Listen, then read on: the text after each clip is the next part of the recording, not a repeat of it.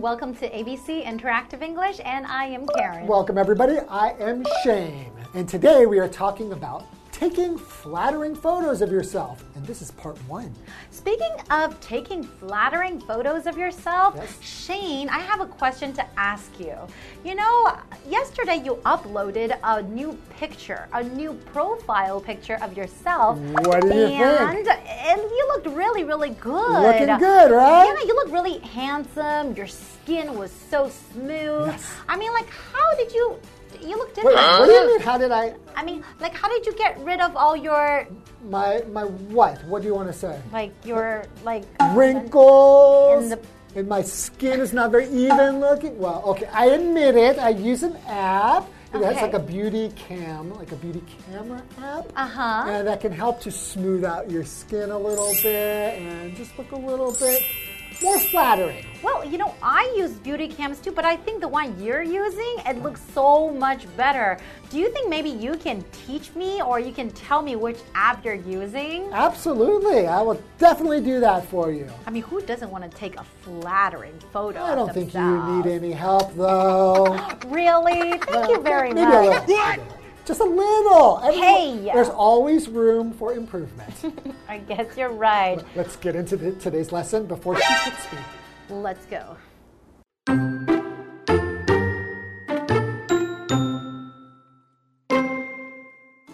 People like to take pictures of themselves. However, the photos aren't always very flattering. Here are some ways to fix that.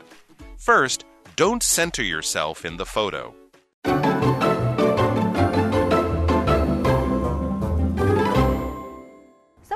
Part one of taking flattering photos of yourself, right? Yes, and I am an expert at that. Ah, Apparently. you are because of your beauty app, right? Well, you keep saying flattering. What does that mean? Flattering. Well, when you say a flattering app of yourself, flattering, we're using it as an adjective. So, flattering photo, it means that a picture of you that makes you look even prettier, even better. or it looks really, or something close, because that looks very flattering on you. That's It means right. it looks really good on you, and it brings out your best features. It brings out your beauty, right? So, taking flattering photo, and what's a photo? Well, a photo is a photograph. So, Mm-hmm. photo is short for photograph.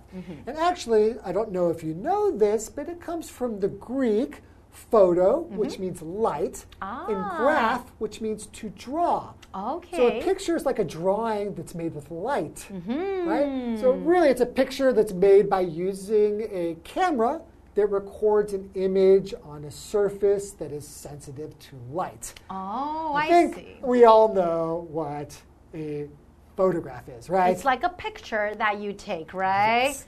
Okay. Well, people like to take pictures of themselves. I do too, and you Mm-hmm. Do too, Selfies? right? Yes, of course. However, the photos aren't always very flattering. And that is true. It really depends on how you take your photos. You really have to test it out. it's difficult and it's kind of like an art, right? That's right. You really you need to practice and you need to get creative and you really need to think about all of the elements like the light and the angle of your face, how to point the camera, a lot of things to think about. And that is why, if you really love taking pictures, then you can take some courses or classes on photography, and maybe you can be a photographer. Ooh. hmm like a person who takes pictures like takes professionally. photos, That's right. So here are some ways to fix that. So Mm-hmm. if we're having pictures that are not very flattering, we can fix it, right? Hmm. First, don't center yourself in the photo. Oh. Oh, that's interesting because I think if you're taking a picture of yourself, well, of course, I'm taking a picture of me, Mm-hmm. so I should be in the middle, right? That's right. But they're saying don't put yourself in the center. Mm-hmm. They said to fix that. exactly to fix something. What does that mean? to make something better that has some problem, right? So you could Ah. fix a broken clock if it's Mm-hmm. not working, or fix an ugly picture, right? or a picture that is not too flattering, right? Right. And don't center yourself, hmm. right? Don't center yourself in the middle. That means don't put yourself in the middle. So, center basically just the midpoint of something. Hmm. So, if you are putting yourself right in the middle of something, then maybe in the picture you wouldn't look so good. Yeah. Well, I don't really know. I guess so. So when you're taking selfies, are you paying attention to the first rule? Do you not try to put yourself in the center? Sometimes I put myself in the center, and I think it still turns out all right. Yeah, I think that the, probably the secret is you try to take a lot of different photos and put mm. yourself in different things and see which looks best. Exactly. But that is something that I've actually heard before mm-hmm. about when you're taking a photograph, you don't want the subject or the important thing to be right in the middle of the picture. Actually, I have heard that too. Because if you, for example, you're traveling somewhere mm-hmm. and then you want a picture in the background with you in the front, if you are right in the middle, sometimes it makes the picture look a little boring. It's not very pretty. So And we're actually going to learn more about that after the break. that's right. We'll see you later.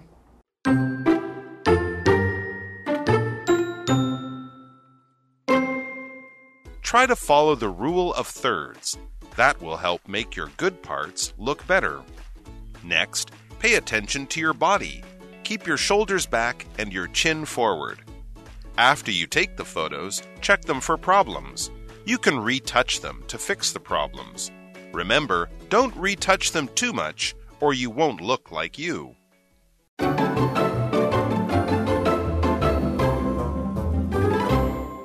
Welcome back, everyone. So we are taking, you know, flattering photos of ourselves. That's like we're taking a course right now to learn how to take better pictures of ourselves. Exactly. And everybody's do everybody does that, right? Mm-hmm. Everyone uses social media and is taking selfies. Exactly. And then last time, before the break, we mentioned that don't center yourself in the middle, right? Don't center Right. yourself in the picture because it makes the picture look not as interesting. Or it's not as flattering. yeah. That's right. Yeah, and in photography, this is called the rule of thirds. So Mm-hmm. try to follow the rule of thirds. Hmm. That will help make your good parts look better. So in photography, the rule of thirds is really a way of how do you position the subject in the picture. Okay. So really they do that by making kind of like nine squares, two lines down and two lines across. Mm-hmm. And you want to kind of move the subject off to one of the corners. Hmm. And I'm not really sure why it works, but if you Google it and they show some before and after, like before the subject is right in the center, Yes. and then they follow the rule of thirds and they move the subject to the side, it really does make the subject and the overall picture look, Look much more interesting. Wow. So there's actually a lot of things to learn from this, eh? Yeah. And it says to follow the rule of the third. So Yes. follow the rule. Follow right here, we're using it as a verb. So to follow the rule, that means you do what the rule says. If the rule says, you know, you have to do it this way, then you do it. So that's called following the rule. And it's important to follow the rules, for example, when you're in school, so you don't get in trouble, right? Sure. like me, I didn't follow the rules a lot when I was in school as a kid, and I did get in trouble. But now I right. always follow the rules. So try to follow the rules. Okay.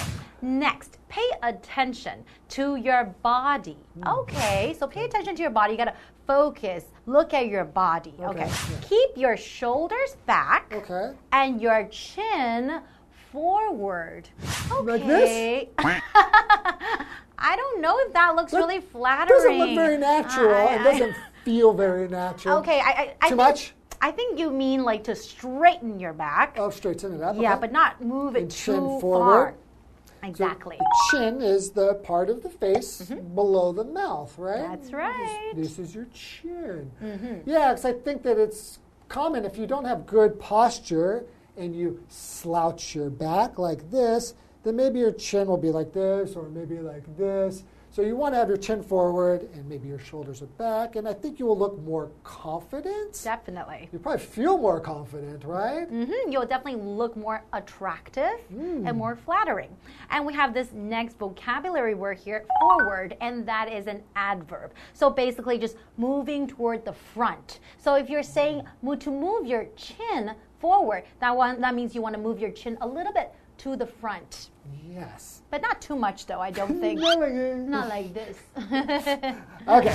After you take the photos, check them for problems. Mm-hmm. You can retouch them to fix the problems. ah, So to retouch something, where you touch it and then you touch it again, retouch. No, when you're saying to retouch, especially a photo, that is a verb. Yeah. That means to make small changes to the photo or to the picture to ah. make it look better. So, for example, after taking the picture of you, Yeah. maybe I want to do, you know, some small changes. Why would you need to change uh, anything? It Maybe just like the little wrinkles up Whoa, here, okay, the, the- the you know, the little spots, or maybe pimple. the dark circles under your eyes. For example, right? Mm, for example, Oh, okay. You're not not, that you're- I have dark circles under my No, no, no. So some people want to do a few, you know, like just to retouch the photos to make them look better. Right. But remember, don't retouch them too much. Or you won't look like you. And that is certainly true, right? That's, you mean because of my photo, it didn't look like me? It still looks enough like me, right? yeah. Maybe I should take that picture down and maybe I should follow some of these rules and see if I can make an even better picture of myself. That's true because I know there are some apps out there that you can do, do some crazy changes, Make make some crazy taller, changes. Skinnier, you can bigger have muscles. like exactly bigger eyes White, or whiter teeth. but then you look unnatural and it's not you. So you should be proud of what you look like, right? yes. Just make a, some small retouches. hmm And then you will look very, very natural and very flattering, right?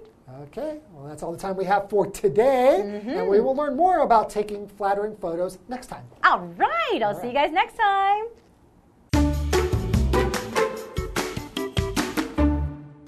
People like to take pictures of themselves. However, the photos aren't always very flattering.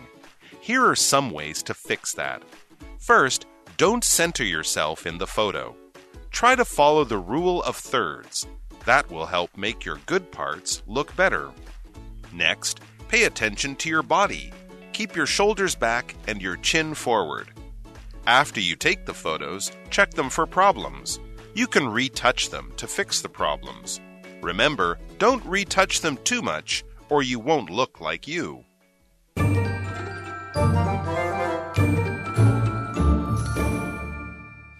I'm Tina。我们来看一下这一课的重点单字。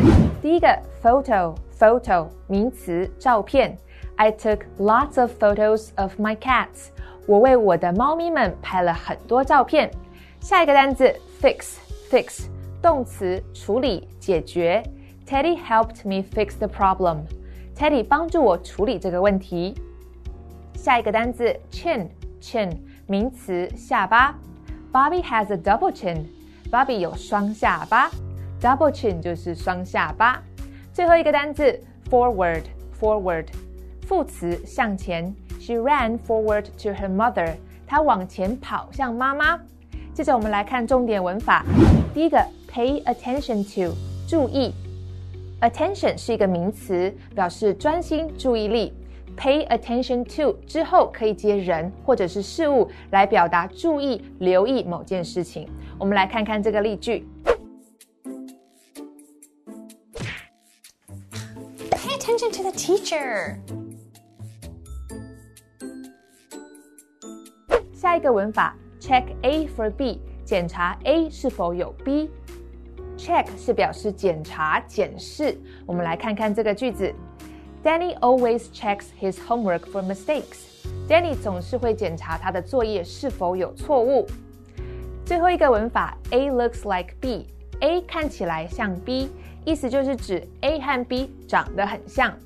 You look like your mother，你看你妈妈长得很像。以上就是这一课的重点单词跟文法，回去记得复习哦。我们下一课再见啦，拜拜。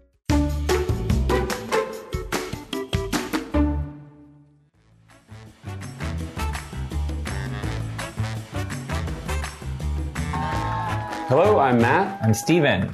Today we're going to play Word Drop. We each have three cards with words or phrases on them that we haven't looked at yet, and we need to fit these words or phrases into a conversation as smoothly as we can. So I'm going to get the conversation started. Okay. Let's go. Okay. Um, I was on an airplane recently, and I actually I don't mind being on an airplane too much because um, you know because you can now they have lots of good movies and entertainment, so it's nice to be able to to sit back and you know, watch a movie. But like I find now that like the leg room's so little that even when you're trying to watch a movie, it's like when the person puts their chair back, it's so close to your face that it's like right there, and you just I just the whole time I'm on the flight, I just want that person to move their chair forward. That would be really nice of them, but it's really awkward to ask them that sometimes as well. Mm-hmm. And also, speaking of that tiny space, then like when like the uh, flight attendant comes by and asks you like what you want to eat, and then you pick your food and you start eating, you realize that there's so little room for you to eat. So you're just kind of like trying not to get things onto your shirt. But sometimes it just happens to like get on your face, you know? Like you're just like, oh, I got all this food in my face. Like, oh, I think you have something on your chin. Thank you for that. Uh, yeah, so um, I think the airplane, the airlines should find a way to like. I saw this new thing where they were going to make it so the chairs like some some are lower and some are higher, so that everyone has equal room to to put their chair back. Well, that's nice. I thought it like looked like a good solution and you know a good way. You know, I think by doing that you make everyone happy and it's a good way to fix things. That is a really good way to fix things. I think I remember seeing that article that you're talking about. I really do hope they start making flights like that so then I don't feel like I'm suffocating or in this really enclosed space. So I can't really remember though, where did I actually like, you know, see that article? I think there was like a, a photo of it, right? Mm-hmm. Somewhere. There was. I think I also saw it. I think it was one of those like clickbait articles that you see on like Facebooks or social media. And one thing I always find is those articles are always like so. There's so many spelling spelling mistakes and stuff in it, and it's like they they don't even they don't even check the article for mistakes. Why don't they do that? That is just so ridiculous and just so annoying to see all these spelling spelling mistakes. And um, yeah, so I think that people need to go back and edit these articles better because they need to appreciate their jobs. And um, yeah, has anyone ever told you that you uh, look like my brother? Really, I've met your brother. I didn't, I didn't think I did, but no one has ever told me that.